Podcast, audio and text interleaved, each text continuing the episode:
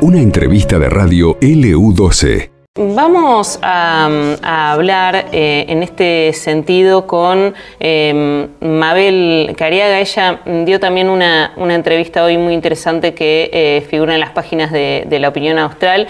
Ella es hija de eh, Esther Balestrino, una de las fundadoras de Madres de, Plaza de Mayo e integrante también del grupo de los 12 de la Santa Cruz, ¿sí? del colectivo de madres y familiares de desaparecidos que fueron víctimas del Fuerzas Conjuntas en diciembre de 1977. ¿sí? Eh, buen día, Mabel, Eugenia María Rodríguez y Pablo Manuel, te saludamos de aquí de LU12. ¿Cómo estás? Hola, ¿cómo están? ¿Cómo les va? Bien, vos, bueno, me imagino que, em, claro, estuviste ayer en Aeroparque, en este acto. Eh, ¿qué, ¿qué, simboliza, digamos, para vos? Nosotros decíamos, eh, claro, esto es el símbolo oh, del horror, ¿no? De, la dictadura. ¿Qué simboliza para vos la repatriación de, este, de este avión?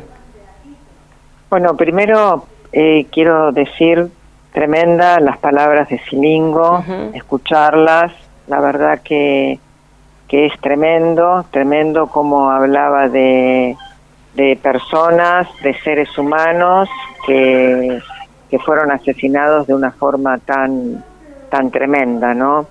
Eh, la verdad que, que, me pone la piel de gallina a pesar de los años que han pasado.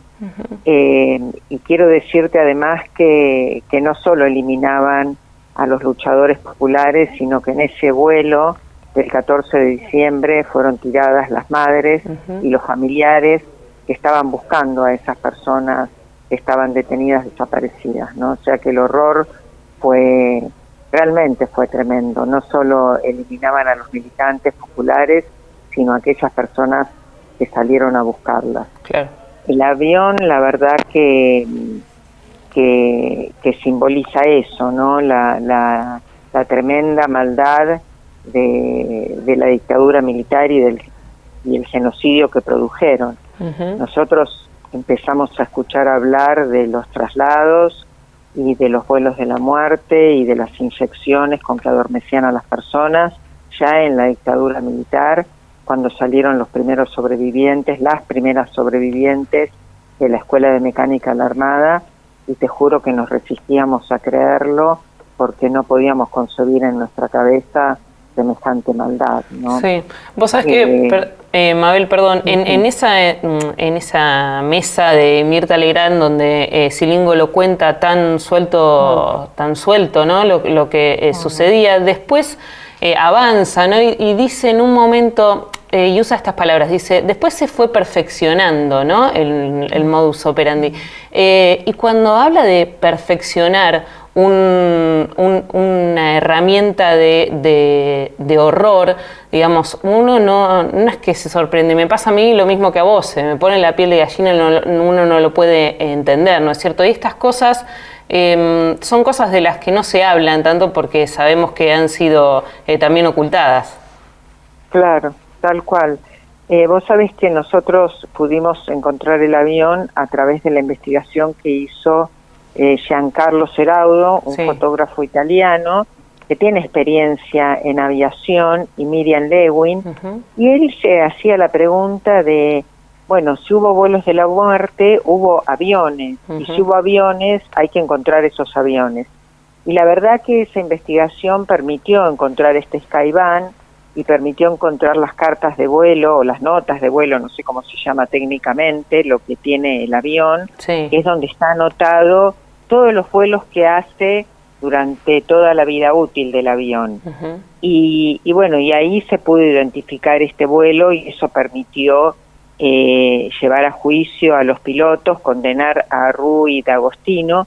Y también quiero decir que esto fue posible porque en el 2003 eh, aparecieron o fueron hallados los cuerpos de nuestras madres, ¿no? De, de María, Azucena, y Esther y de Leonie Duquet, una de las religiosas francesas, y Ángela Aguad, que en sus cuerpos tenían, en sus restos en ese momento, cuando fueron hallados, tenían las marcas de, eh, de, bueno, de haber sido arrojados de una altura eh, importante. Y además en los certificados de defunción de ese momento, de 1977, el médico que hace los certificados de defunción dice que los cuerpos tenían, eh, que la causa de muerte fue producida por heridas eh, compatibles con golpes producidos de caída de gran altura.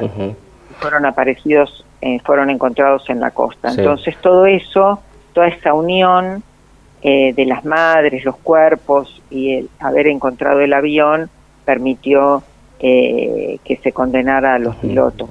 Mabel, estamos hablando con Mabel Cariaga, eh, hija de, una desaparecida en, época de dictadura, por este tema de, la repatriación del avión el día de ayer presentado en, en Aeroparque. Te escuchaba hablar, sabes que yo soy nacido, yo hace más de 20 años o 20 años vivo acá en Río Gallegos, pero soy nacido en General Lavalle. Seguramente el nombre te va te, va a resultar muy, muy conocido. Claro, que es el, el, cementerio donde encontraron precisamente a las, a, las abuelas de, de, Plaza de Mayo. Em, y una de las cosas que eh, cuando yo era, desde que era chico, yo tengo 43 años, es decir, que yo era chico en la década del 80, ya desde entonces se comentaba lo del tema de los CNN en el cementerio de General Lavalle mm. y en todo el partido de la costa se sabía este tema, en General Lavalle también. Y te quería preguntar uno, y hacer, pedirte una reflexión por este tema porque pasaron un montón de años. Yo creo que los años no son casuales. Después, en qué momento empieza a investigarse eso y, en qué momento también empiezan a aparecer los cuerpos y empiezan a ser identificados, que es a partir del 2000-2003. Em, después de tantos años, ¿no? de que había un, conocimiento casi público eh, de parte de la gente que vivía en esas zonas, digo, faltaba evidentemente voluntad política en democracia ya para avanzar sobre esa investigación, ¿no?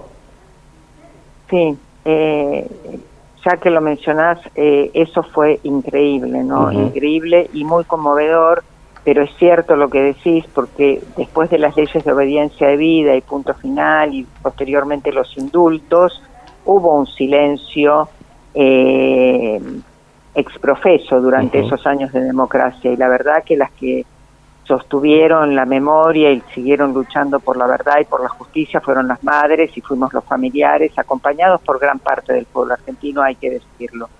Y en el 2003 hay un grupo de estudiantes que vivían en Santa Teresita, que estudiaban en la Universidad de La Plata, que deciden investigar los cuerpos aparecidos en el 77 y en el 78 para hacer su tesis. Y se encuentran con esto que vos decís, que todo el pueblo sabía, sabía de los cuerpos que habían aparecido, sabían que habían sido recogidos por los bomberos, que los habían llevado a la morgue judicial, que los había visto el, médico del pueblo y que habían sido enterrados como NN en General Lavalle. Es increíble, yo no sé si ustedes vieron la película Las playas del silencio y después historias de aparecidos donde están los testimonios de todos los pobladores. Y realmente es increíble cómo se conocía toda esta historia, ¿no? Sí. Ahora, Mabel, ayer lo decíamos, la vicepresidenta Cristina Fernández de Kirchner hablaba de una, una, una ley contra el negacionismo.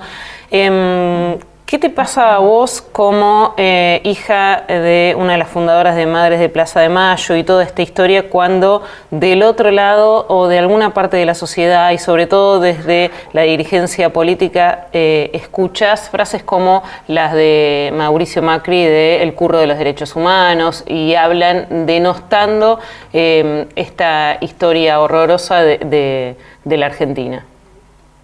Bueno, primero recordemos que el grupo Macri se recreció en la dictadura militar, ¿no? Eso no es casual. O sea, ellos son, han sido cómplices de la dictadura militar.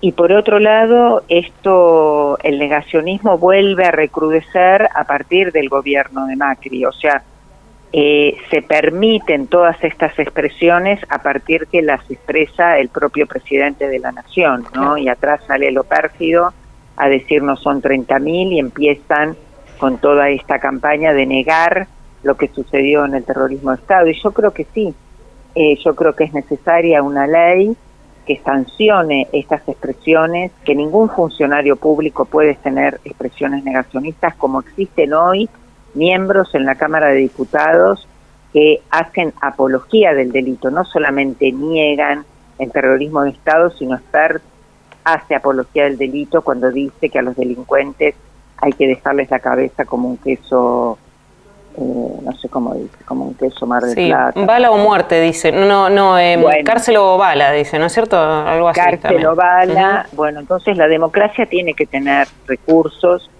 para protegerse a sí misma de estos personajes y no permitir que esto suceda, ¿no? Porque si no, es la sociedad, y en este caso somos los familiares y los afectados, lo que una y otra vez tenemos que salir a refutar estas expresiones negacionistas, y realmente tiene que ser el Estado y tiene que ser la democracia la que no permita que esto suceda. Tal cual, tal cual. Mabel Carega, te agradecemos muchísimo la comunicación, un abrazo grande, ¿eh? muy amable.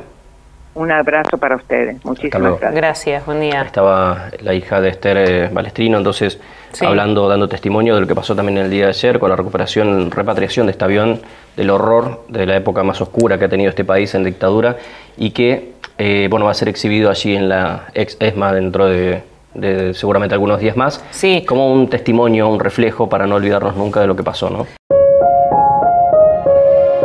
Esto pasó en LU12, AM680 y FM Láser 92.9.